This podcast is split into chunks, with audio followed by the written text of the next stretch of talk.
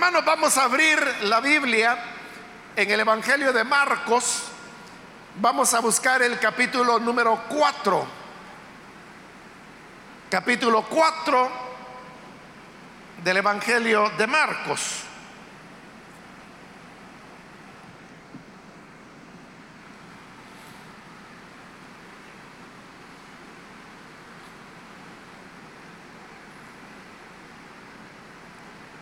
Dice entonces la palabra de Dios, Evangelio de Marcos, capítulo 4, versículo 26 en adelante,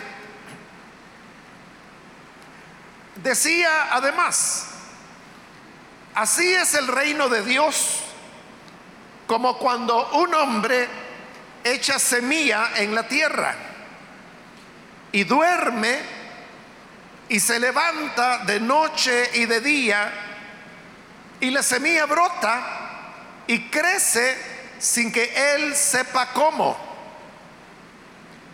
Porque de suyo lleva fruto la tierra.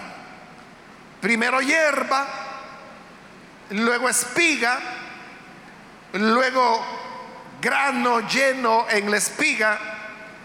Y cuando el fruto está maduro, enseguida se mete la hoz porque la ciega ha llegado. Amén. Hasta ahí vamos a dejar la lectura. Pueden tomar sus asientos, por favor, hermanos.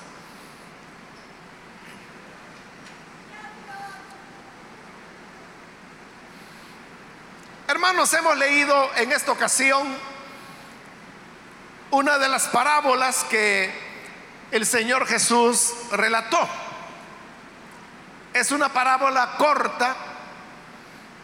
Las parábolas eran historias que el Señor contaba a través de la cual Él quería dar a entender una enseñanza de tipo espiritual. Muchas de las parábolas que Jesús contó tenían que ver con las actividades que se realizaban en la vida diaria de las personas que llegaban a escucharlo. Por eso es de que a veces el Señor ponía parábolas basadas en la pesca, otras veces en la ganadería, otras veces en la agricultura, otras veces en el comercio, que eran, hermanos, las actividades que las personas que le escuchaban hacían a diario.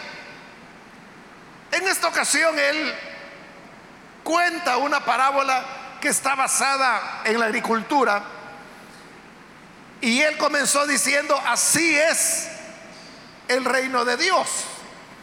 Es decir, lo que él va a comparar a través de esta historia es el reino de Dios. El reino de Dios es la enseñanza más insistente que el Señor Jesús expresó. La Biblia resume su ministerio diciendo que Él había venido enseñando el Evangelio del reino de Dios. El reino de Dios es la voluntad de Dios haciéndose en la tierra en cada uno de los aspectos de la vida humana. Es decir, el reino de Dios lo abarca todo. Y por eso es de que resulta difícil el poder establecer una definición de qué es el reino de Dios. Como es difícil definirlo, entonces lo que Jesús hizo fue que contó varias parábolas y a estas parábolas se les da el nombre de las parábolas del reino, porque comienzan así como comienza esta. Así es el reino de Dios.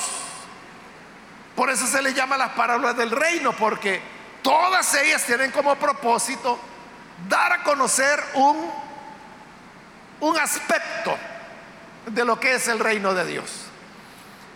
De eso es de lo que el Señor va a hablar acá, de cómo el reino de Dios avanza de cómo la voluntad de Dios va siendo hecha en la tierra y la parábola comienza hablando de un hombre, el cual dice que echó la semilla en la tierra. Es decir, que él era un agricultor y él andaba sembrando, preparándose para la nueva temporada que venía. Entonces tomó la semilla y le echó a la tierra. Esa acción de tomar la semilla y colocarla en la tierra es lo que nosotros llamamos sembrar. El reino de Dios comienza así. Comienza por una siembra. E igual, hermanos, que la siembra es un acto sencillo. Porque usted sabe que la semilla normalmente es pequeña. Sobre todo cuando hablamos de, cereales como el frijol, el maíz. En el caso de Israel era el trigo, la cebada. Hay otros países donde lo que producen es arroz. Pero siempre la semilla es pequeña y ese acto de sembrar la semilla, las personas ni lo notan. Entonces el reino de Dios comienza así, por un acto pequeño. Es como una semilla que se planta. Pero cuando hablamos de plantar semilla, inmediatamente viene a nuestra mente la idea de, de algo pequeño, de algo sencillo. Entonces así comienza el reino de Dios. Como algo reducido, limitado, que tiene una potencialidad grande que se va a desarrollar en el futuro. El reino de Dios, como dije, comenzó a ser anunciado por el Señor Jesús. Jesús vivió allá en la tierra de Israel, en el Medio Oriente, hace aproximadamente unos dos mil años. Era la época del Imperio Romano e Israel llevaba unos 100 años de haber sido conquistado por los romanos y estaban, eran parte de su imperio. Israel se había convertido en una provincia del imperio romano. Pero Israel realmente no era una tierra tan importante como hablar, por ejemplo, de los países del norte de África o los países del sur de Europa, como España, como la misma Italia, como Grecia, o como las naciones más hacia el oriente, en esa época pues conocidas como eh, Persia, Siria, Siria todavía sigue llamándose Siria hasta el presente, pero Persia hoy es lo que nosotros conocemos como Irán. Y luego hubo otras naciones como el reino nabateo, que hoy en día se conoce como Jordania. Algunos nombres han cambiado. Pero en medio de esas naciones y de estos pueblos, Israel realmente era una tierra pequeña. Más o menos, hermanos, Israel tiene actualmente el tamaño que tiene nuestro territorio, El Salvador. Ambos países andan por los 20 mil kilómetros cuadrados. Pero en la época del Señor Jesús era todavía mucho más pequeño. Se había reducido entonces estamos hablando de una tierra pequeña que no tenía muchos recursos. Entonces no era importante. Por eso es que algunos han dicho que Israel era como una esquina del imperio romano, sin importancia. Pues ahí es donde aparece Jesús. Y él comienza a enseñar a personas muy sencillas. Algunos de ellos eran pescadores, como Pedro, como Natanael, como Santiago, como Juan, ellos eran pescadores. Pero había otros que se dedicaban a la agricultura, pero todos tenían la, característica que eran galileos. En otras, en otras palabras, eran hombres pobres y además de eso no tenían mucha educación. A ellos es a los que Jesús comienza a enseñar. Era un grupo pequeño. Y Jesús comenzó a enseñar, a anunciar este reino de Dios de pueblo en pueblo, de aldea en aldea. Dependiendo qué evangelio usted lea, así es como, o bien se le llaman aldeas, por ejemplo Marcos habla de aldeas. Si usted lee el evangelio de Lucas, Lucas habla de ciudades. Eso es porque había una razón teológica detrás de cada evangelista. Pero realmente, hermanos, para facilitar las cosas, eso que la Biblia llama, o los evangelios llaman, aldeas o ciudades, eran lo que nosotros hoy llamaríamos un cantón o un pueblito, pero de los más pequeños. Las ciudades donde Jesús predicaba, como ciudades Capernaum, todas las ciudades de Galilea eran pequeñas. La única ciudad de Galilea, que era una ciudad que era un poco más grande, ni siquiera se menciona en los evangelios, que era la ciudad de Séforis. Pero luego todas las demás, Bethsaida, Corazín, la misma Nazaret, Capernaum, o sea, todas esas eran ciudades muy pequeñitas, eran cantoncitos, aldeas. Ahí es donde Jesús enseñaba. Y ahí es donde Él desarrolla su ministerio que también fue corto, duró un poco más de tres años. Luego Jesús es muerto y solamente quedan sus once discípulos. Porque Judas, el discípulo 12, ya se había quitado la vida. Así es como comienza el reino de Dios. De una manera pequeña, sencilla.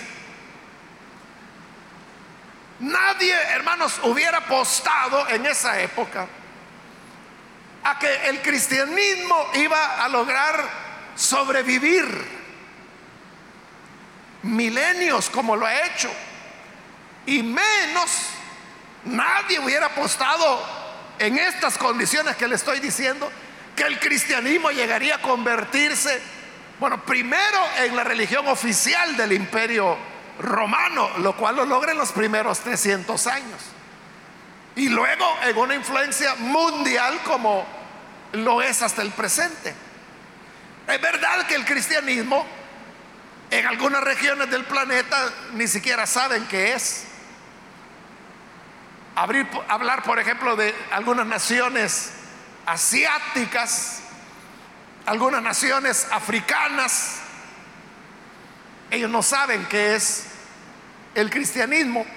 Y en el Medio Oriente, donde el Islam es predominante, de igual manera, aunque hubo ahí presencia de evangelio en estos dos mil años o de cristianismo, hoy ya no hay nada.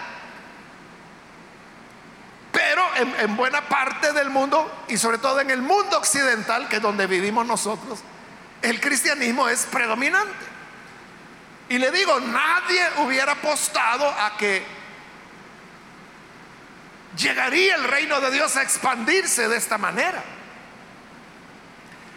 Entonces note, el inicio en el reino de Dios siempre es pequeño, es humilde. Esto lo podemos comparar, hermanos, con las iglesias. Las iglesias no necesariamente, o sea, uno no puede reducir el reino de Dios solo a la iglesia. O decir que donde está la iglesia, ahí está el reino de Dios. O sea, quiera Dios que así fuera. Pero hay muchas iglesias que se han descaminado que son iglesias, pero que no tienen el reino de Dios. Pero yendo a las iglesias, para ponerlo como un ejemplo, las iglesias también, hacia su origen, todo comienza con una siembra. Uno o una persona es la que comienza a predicar. Y normalmente es un grupo pequeñito. Dos, tres, cuatro, cinco personas. Ahora mismo, hermanos, hace un par de meses, de repente se comunicaron con su servidor unos hermanos que, que están en Liverpool, en Inglaterra. Son hermanos que fueron aquí miembros de la iglesia, fueron líderes, o sea, conocen todo el trabajo. el hermano que es como el líder se comunicó conmigo y me dijo, hermano, estamos acá, me dice, y queremos iniciar una obra. Excelente, le dije yo. Entonces arranquen como todos han arrancado. Abra una célula. Y lo que va a suceder es que esta célula se va a multiplicar y van a ser dos. Estas dos se van a multiplicar y van a ser cuatro.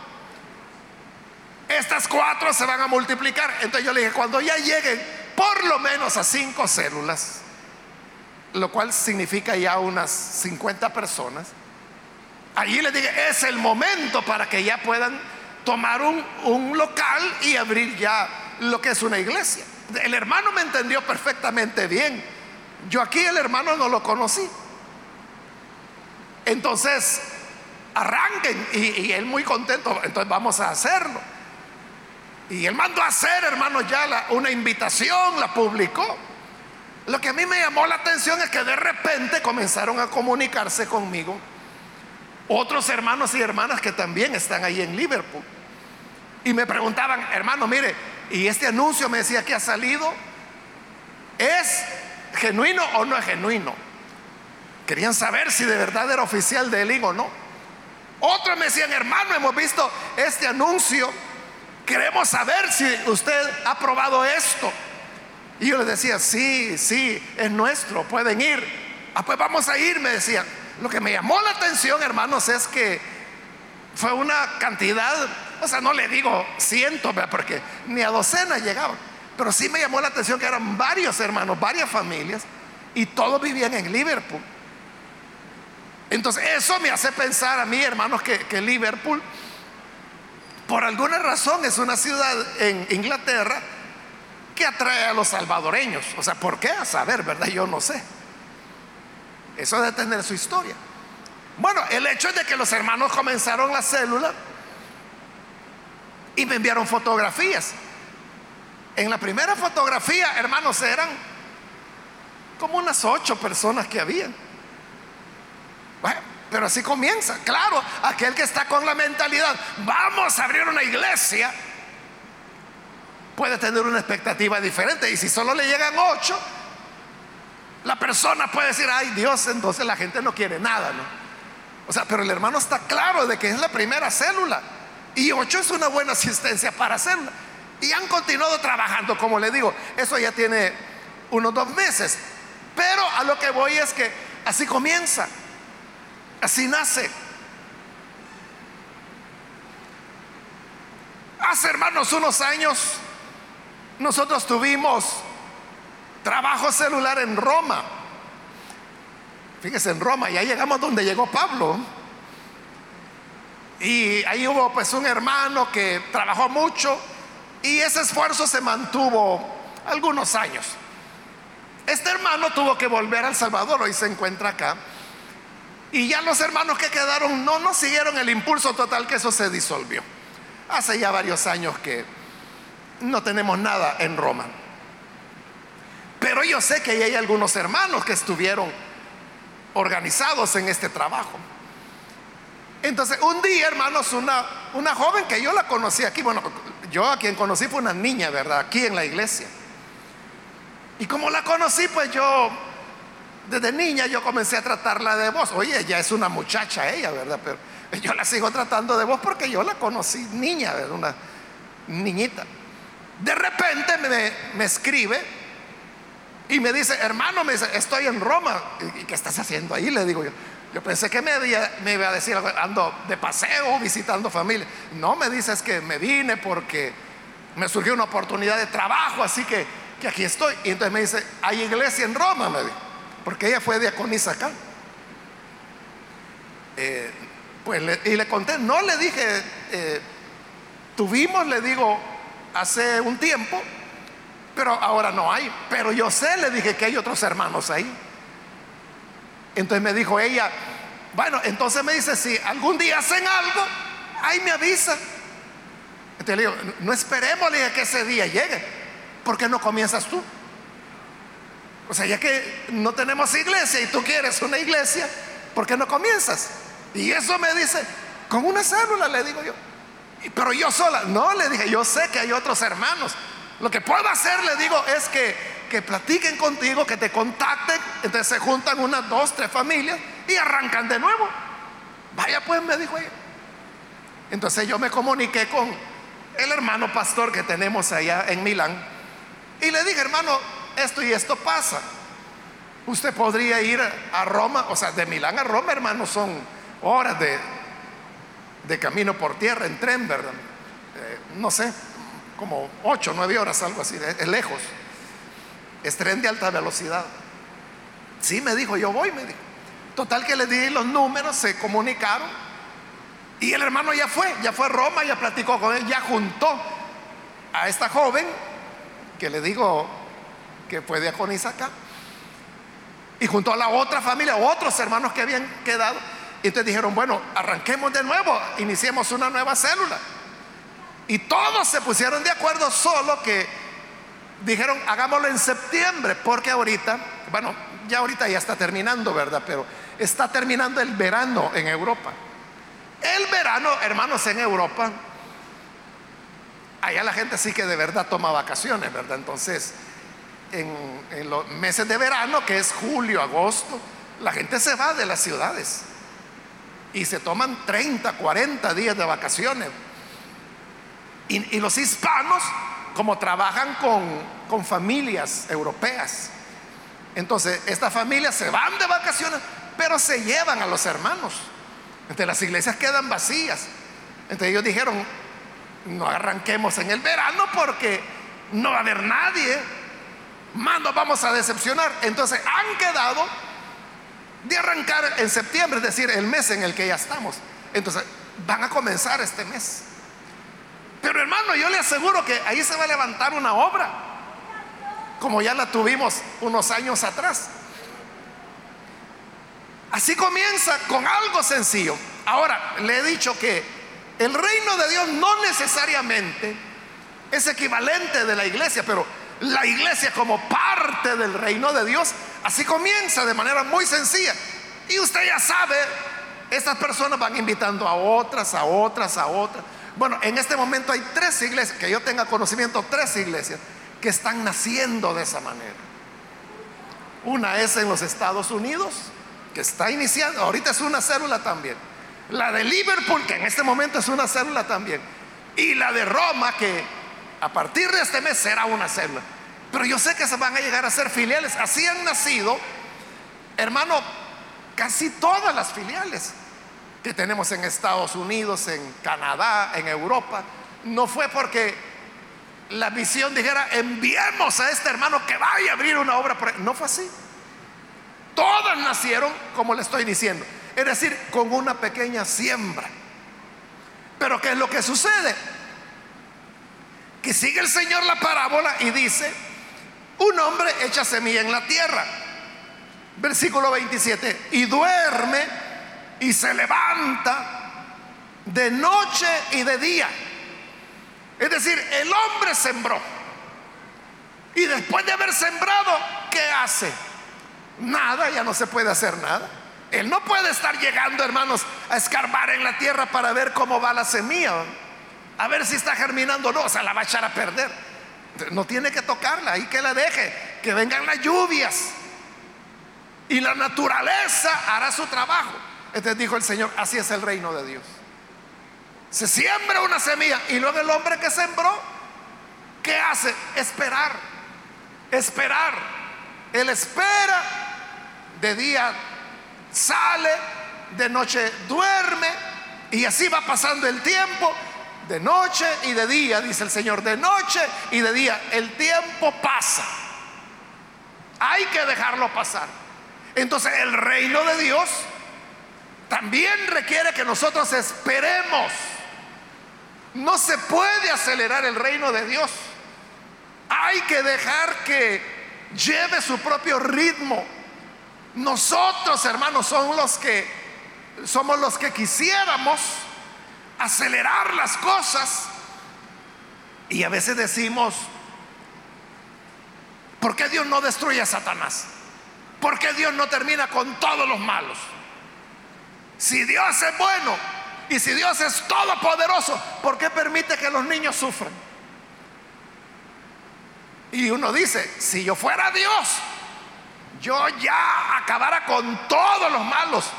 O sea, pero ese eres tú, Dios no es así. Y tú puedes decir, pues sí, pero yo soy humano y a mí me duele el dolor de una persona que sufre. Y, Dios, ¿por qué no actúa pudiendo hacerlo? Nosotros podríamos actuar contra los malos pero solo recuérdate de algo, que hace un tiempo atrás el malo eras tú, la mala eras tú. ¿Y qué ocurriera si Dios fuera como tú? Te hubiera aniquilado hace años. No hubieras tenido la oportunidad de vida. Pero Dios sabía que había la posibilidad de redimirte, de salvarte, de hacerte nacer de nuevo.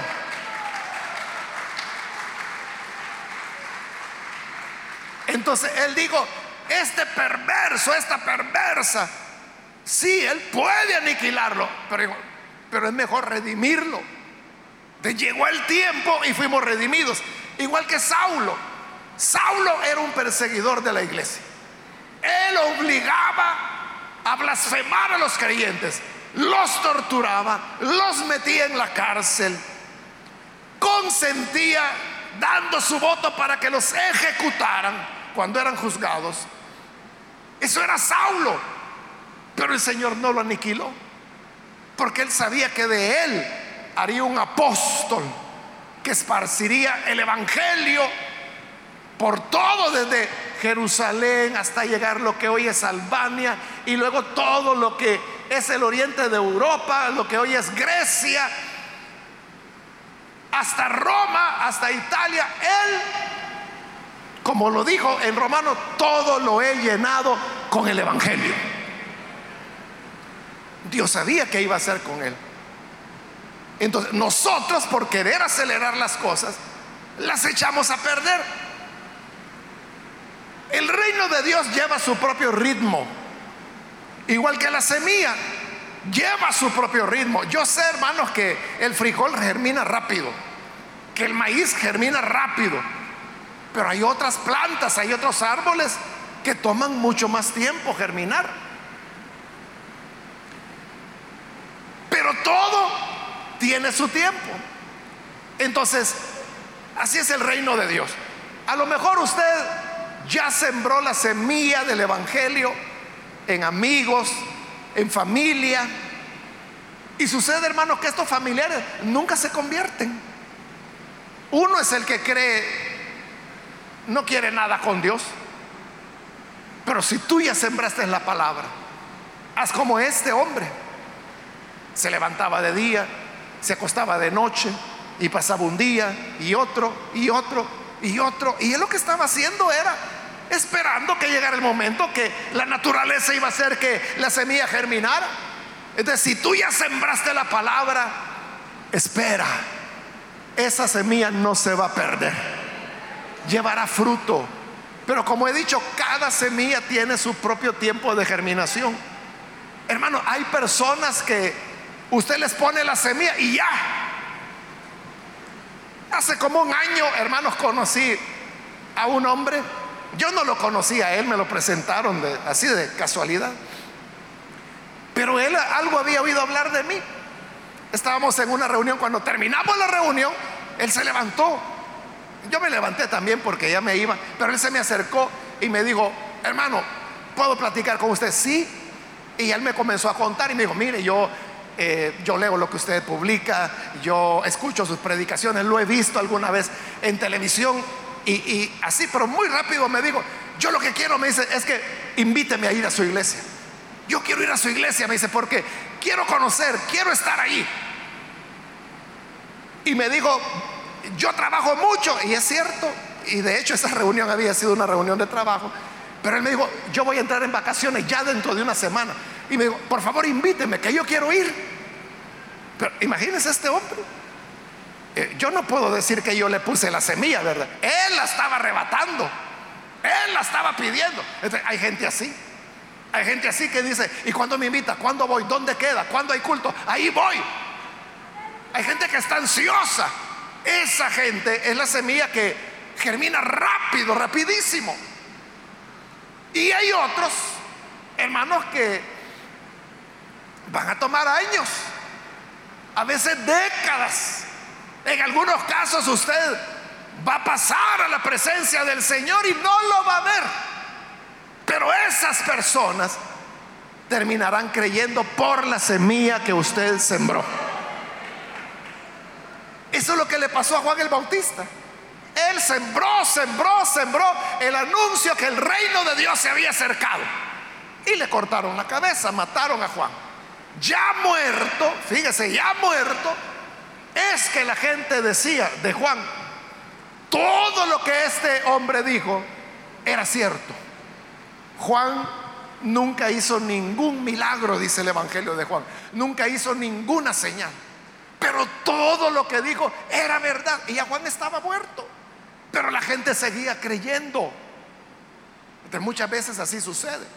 Que usted siembra la semilla y quizás no va a ver el fruto. Pero a su tiempo vendrá el germinar. Entonces hay que esperar.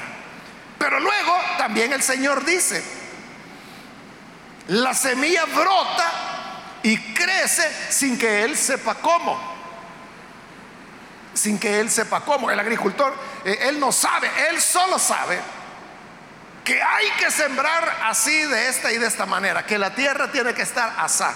El agricultor sabe cuál semilla es buena, cuál es mala. O sea, nosotros no la podemos distinguir. Pero el agricultor sabe cuál sí es buena para sembrar y cuál no. Pero una vez sembró, usted venga y pregúntele, ¿Cómo es que la semilla va a germinar? Él no lo sabe.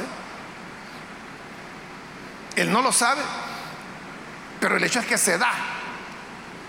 Y Jesús dijo, así es el reino de Dios. Nosotros no sabemos, hermanos, cómo Dios hace las cosas, cómo las lleva. A veces la lleva por caminos, hermano, que uno no ni sabe. Uno ni sabe que Dios está haciendo eso. Hace un par de semanas, hermanos, yo venía de predicar de, Santa Ana, venía por la noche. Y en el camino yo venía pensando en algunas familias que eh, he conocido allá, que conozco, desde que llegaron a la iglesia y tienen décadas de congregarse allá. Y yo sé dónde viven. Entonces yo venía pensando y decía, bueno, ¿y cómo fue que esta familia llegó a la iglesia? Porque la iglesia en esa época, en la época que ellos llegaron, estaba ubicada al sur de la ciudad. Y ellos viven al norte, bien al norte de la, de la ciudad de Santana, es decir, en el extremo. Entonces yo venía pensando, ¿y cómo es que ellos llegaron? Entonces yo mismo dije, bueno, tenían algún conocido, algún familiar que conocía a Elín, que los invitó y que llegaron. Esa fue mi, explicación. Pero eso tomó tiempo. O sea, yo recuerdo, hermanos, que si a mí me preguntaran, yo diría que la siembra en Santa Ana duró ocho años, de 1980 a 1988. ¿Hubo crecimiento en esos ocho años? Sí, pero, hermanos, fue un crecimiento con gotero a paso de perico, como decimos, o sea, muy pequeño, o sea, iba creciendo pero muy pequeño. Pero a partir del 88 es cuando se da, hermanos, la, la explosión, diría yo, y un crecimiento que llevó a la iglesia a ser lo que ahora es. Entonces sucede que el viernes recién pasado otra vez fui a predicar y de casualidad llegó a conversar conmigo una joven que es de esa familia que yo le digo. Entonces yo le comencé a preguntar, ah, igual, ¿verdad? Ella yo la conozco desde niña. Bueno, a su mamá yo la, la conocí adolescente. Hoy esta muchacha ya, es una señorita. Y por lo mismo que la conozco desde el vientre de su madre, yo la trato de mover. Y le dije, mira, ¿y cómo fue que ustedes llegaron a la iglesia? Y me sorprende, hermanos, con la historia. Y me dice, no, es que fue por mi abuela, me dice. Lo que ocurre, me dice, es que ella un día tuvo un sueño, me dice. Y en el sueño vio que ella andaba en el campo, en una tierra cultivable. Y vio en el sueño, me dice, que había un muchacho que tenía los brazos llenos de, de frutos, frutas de diferente tipo. Entonces solo vino y le hizo el gesto así, como que se lo entregaba a la que hoy es su abuela, ¿verdad? En esa época esta niña ni había nacido. La mamá de ella era soltera todavía en esa época. Y eso fue todo el sueño. Y, la, hermana, que hoy es la abuela, despertó. Y entonces le, quedó esa inquietud, bueno, ¿y esto qué es, verdad? ¿Quién es este muchacho? Y era la época cuando nosotros no teníamos radio, pero sí teníamos 15 minutos, porque era lo que podíamos pagar, 15 minutos de espacio en una radio comercial. Entonces, esta hermana la abuela, escuchaba y escuchaba y escuchaba el programa. Entonces, un día viene la abuela y le dice a su esposo, su esposo nunca era, él no era evangélico ni nada, él no había creído nunca, nunca fue a una iglesia, él hasta ya falleció. Pero viene ella y oyendo el programa le dice, me gusta cómo ese señor predica la palabra, me gustaría conocer. Y el esposo le dice, ah, sí, le dice, yo conozco ahí, si quieres te llevo. Le Vaya pues, le dijo ahí. Entonces el domingo vamos a ir. Entonces viene el esposo y la lleva a Elín. Y él, como buen incrédulo, solo la dejó en la puerta. Dijo, vaya, aquí, aquí es la iglesia. Le digo, aquí. Ahí vengo, después vengo dentro de dos horas. Él hasta ya sabía cuánto duraban los cultos. Y se fue. Entonces viene la, la hermana, la que hoy es la abuela, ¿verdad? Entra y se queda al culto. Cuando llega el momento de la predicación, el muchacho que pasa a predicar, ella se queda espantada, que es el joven que meses antes ella había visto en su sueño.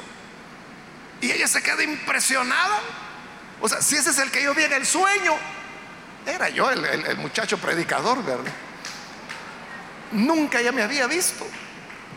Y se queda impresionada que yo era quien ella había visto en el sueño sin conocerme. Y oye la predicación y dice, hasta hoy en día la hermana dice, que lo que yo prediqué que a saber, ¿verdad? Que hace décadas de eso. Dice que cabal fue a la situación que ella estaba viviendo en ese momento. Ahí es donde ella dijo, esta es mi iglesia, aquí me voy a quedar. Y hasta ahora ahí está. Hasta el día de hoy ahí está. Entonces, note es decir, lo que yo había pensado de cómo esta familia llegó. Y yo dije, ha de haber conocido a alguien, alguien lo llevó. No, fue algo sobrenatural, fue a través de ese sueño que le digo. Entonces, dijo el Señor, la semilla brota y crece sin que sepa cómo. Hermano, historias como esa, imagínense, si yo no le pregunto a la que hoy es nieta, ¿verdad? De esta hermana, ¿cómo llegaron ustedes? Yo nunca me hubiera enterado de esta historia, no la habría sabido. Igual, ¿verdad? ¿Quién sabe cuántas historias hay acá? Y si uno comenzara a platicar con cada uno, hermano, ¿y usted por qué está aquí? Hermana, ¿cómo fue que usted llegó? Allí nos daríamos cuenta que no sabemos cómo, pero el reino de Dios se va extendiendo. El reino de Dios va avanzando. Luego dijo el Señor, porque de suyo lleva fruto a la tierra. O sea, que va a dar fruto, va a dar fruto. Pero dice, primero hierba. luego espiga, después grano lleno en la espiga. Y cuando el fruto está maduro, enseguida se mete la hoz porque la ciega ha llegado. Entonces, primero es hierba. Usted sabe que son un par de hojitas que aparecen allí en la tierra. Es la semilla que está germinando. Pero esta hierba crece, crece. Si es maíz, se convierte en milpa.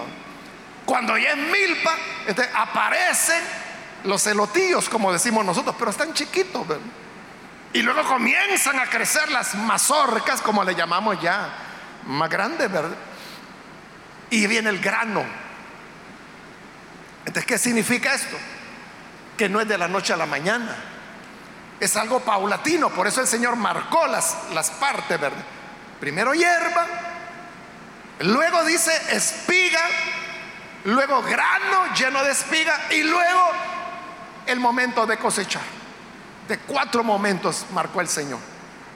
Se va dando paulatinamente. Así es el reino de Dios. Las cosas no son de la noche a la mañana. Hermano, nadie va a predicar bien a la primera. Eso no va a ocurrir. Por eso usted no se preocupe si el líder o, la persona más bien que usted está entrenando en la célula, la primera vez que enseña, la enseñanza fue un desastre, hermano. No se preocupe, es que esa es la hierba, pero le falta crecer. Continuará. Uno lo que debe hacer es continuar dándole oportunidades a las personas. Esto también tiene que ver con la espera que ya vimos, ¿verdad? Y es de que como las cosas no son de una vez ni de la noche a la mañana, uno tiene que dar tiempo, uno tiene que esperar, uno tiene que dar que los procesos se vayan dando porque el reino de Dios crece paulatinamente. Y si nos preguntamos, ¿cuándo va a llegar lo que los profetas han anunciado? Que ya no se levantará nación contra nación, que las armas se van a convertir en instrumentos de labranza, que el león ya no será carnívora, sino que comerá hierba como el buey, que el lobo y el cordero apacentarán juntos, el niño jugará con las serpientes y no le harán daño. ¿Cuándo va a llegar eso? Llegará. ¿Cuándo? No lo sabemos porque ahí dice, no saben cómo. Pero sabemos que el proceso está en camino, que eso va a llegar. O si nos preguntamos, ¿y cuándo el Señor vuelve? ¿Cuándo viene para recoger a la iglesia? Igual, no sabemos cuándo o cómo. Pero lo que sí sabemos es que el reino de Dios va encaminado hacia eso. Sabemos que esta tierra va a terminar en paz, en justicia, en santidad. La morada de Dios estará en la tierra. Ahí estará la nueva Jerusalén. Y como dice el libro de Apocalipsis, ahí será la casa de Dios y del hombre. Así como algunas personas, ¿verdad?, que acostumbran que en la pared de la puerta de la casa ponen una placa de metal que dice familia Pérez Hernández. Entonces en la nueva Jerusalén dirá familia, Dios y el hombre. Ahí estaremos los hombres redimidos, morando con el Señor. ¿Cuándo llegaremos a eso? No lo sabemos. Pero todo va paulatinamente, todo pasa por este camino. Sigámoslo. Y termino, hermanos, con lo que termina el Señor la parábola. Dice que cuando ya está formada la, espiga, la ciega ha llegado. Llegó el momento de la cosecha. Siempre, hermanos, hay un momento de cosecha. Y llega el momento cuando esa persona a quien le hablaste de Cristo finalmente cree. Llega el momento cuando finalmente las cosas comienzan a cambiar. Llega el momento cuando las iglesias finalmente florecen, repuntan. Como le dije en, el caso de Santana, donde yo estuve desde, desde que nació hasta el presente, fueron ocho años de siembra. Y qué largo se sienten esos años, hermanos. Y quiere perseverar, si quiere que uno no deje de creer, que uno siga trabajando, trabajando, trabajando, trabajando. Pero luego, a partir de, del octavo año, es cuando viene el, florecimiento. Fíjese qué curioso, al octavo año se produce una división en la iglesia, una división importante. Entonces yo humanamente, ¿verdad? Calculando, por la cantidad de gente que se había ido, yo dije, esto nos ha hecho retroceder, dije yo, unos tres años. Entonces nos va a tomar tres años poder recuperar lo que ya teníamos y lo perdimos, porque eso nos había tomado durante la época de la siembra, pero yo no sabía que ese hecho era el arranque de la cosecha, yo no lo sabía. ¿Y sabe qué ocurrió, hermanos? El siguiente trimestre, porque ya trabajábamos con células, el crecimiento fue del 125% en el siguiente trimestre. O sea, no solo alcanzamos la meta, la sobrepasamos 125%. O sea, se me quedó grabado porque nunca había ocurrido. ¿Y sabe qué, qué pasó? Lo que yo pensé que iba a tardar tres años, en tres meses lo recuperamos. Entonces como que esa impresión dio, ¿verdad? Como que los hermanos que se habían ido, como que eran el tapón. Y que cuando ellos deciden salirse de la iglesia, como que quedan libre y Dios comienza a hacer, bueno, como le digo, allí comenzó la cosecha, ya no ha terminado hasta hoy. O sea, la gente comenzó a llegar, los cultos comenzaron a abarrotarse, ya no cabía la gente, poníamos... Eh, sillas en los pasillos, en los jardines. Luego tuvimos que hacer dos cultos, tres cultos, cuatro cultos. Hasta el día de hoy son cuatro cultos dominicales allá. Aunque se construyó el auditorio grande, se terminó y la gente ahí sigue llegando. Y tienen un problema ya los hermanos que no hayan cómo hacer con los vehículos, porque ya el parqueo no da abasto. Mucha gente que llega a la iglesia. Hay un momento de cosecha. Hay un momento cuando todo aquello que tú trabajaste y que requirió esfuerzo, oración, ayuno, privaciones, sacrificios, comienza a dar fruto. Es lo que dice la palabra. Irá llorando el que siembra, el que siembra, el que siembra la semilla. Pero volverá con gozo, dice, en la cosecha, con sus gavillas, es decir, las, las espigas que ella cortó, esas son las gavillas, ya las trae, te viene contento porque viene con la cosecha, pero antes de sonreír por la cosecha hubo que llorar por la siembra. Así es el reino de Dios. Pero llega el momento de la cosecha. Hermano, hermana, no te canses. Sigue sembrando, sigue perseverando, sigue llorando. Suénate la nariz, sécate las lágrimas, pero sigue sembrando que llegará el momento de la cosecha cuando volveremos con gozo trayendo nuestras gavillas, nuestras espigas, nuestras mazorcas. Amén. Vamos a orar, vamos a cerrar nuestros ojos. Antes de hacer la oración, yo quiero invitar a aquellos amigos que todavía no han recibido al Señor Jesús como su Salvador. Pero si usted ha escuchado la palabra de Dios y a través de ella hoy entiende varias cosas, preguntas que usted se ha hecho como, ¿por qué Dios no hace aquí? ¿Por qué Dios no hace allá? Y si yo le hablé a tal persona, ¿por qué no creyó? Es que la gente ya no quiere nada con Dios. ¿O hasta cuándo tenemos que esperar por tal o cual cosa? En el reino de Dios todo comienza muy sencillo, muy pequeño, pero hay que tener paciencia. Paciencia, uno no sabe cómo, pero Dios lo hará. Todo es paulatino hasta que llegará la cosecha. Yo quiero ahora hacer una invitación para aquellos que necesitan recibir a Jesús como su Salvador.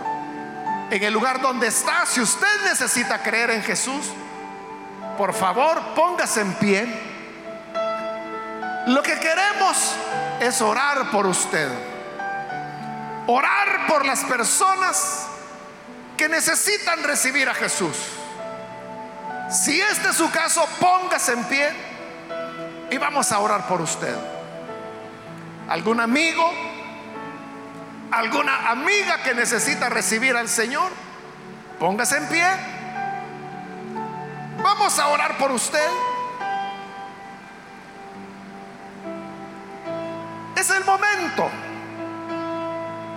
para que pueda venir y recibir al Salvador. También gano tiempo e invito si hay hermanos, hermanas que se alejaron del Señor, pero hoy necesita reconciliarse. Póngase en pie también. ¿Hay algún hermano o hermana que se va a reconciliar con el Señor? Póngase en pie, por favor. Vamos a orar. Muy bien, de este lado hay una persona. Dios la bendiga, bienvenida. Si hay alguien más que necesita venir al Señor, puede ponerse en pie en este momento. Hay otra persona que recibe a Jesús, póngase en pie. O si se va a reconciliar. Hoy es su oportunidad. Aprovechela. Que el Señor le está esperando. Las conversiones, la mayor parte no se dan también de un momento a otro. Es el Señor el que viene trabajando en esa persona. Y esa inquietud que usted ha tenido, quizás sueños que ha tenido, momentos en los cuales su corazón se conmovió, eso ha sido el Señor preparando este momento, pero hoy es el momento de venir a Él. Hay alguien que lo hace, póngase en pie. Alguien más. O si se va a reconciliar, póngase en pie también. Voy a terminar, hermanos, termino la invitación. Hago la última llamada. Si hay alguien más que necesita venir a Jesús por primera vez. Muy bien, aquí hay otra persona. Dios la bendiga, bienvenida. O si hay alguien que se va a reconciliar, puede pasar y vamos a orar en este momento.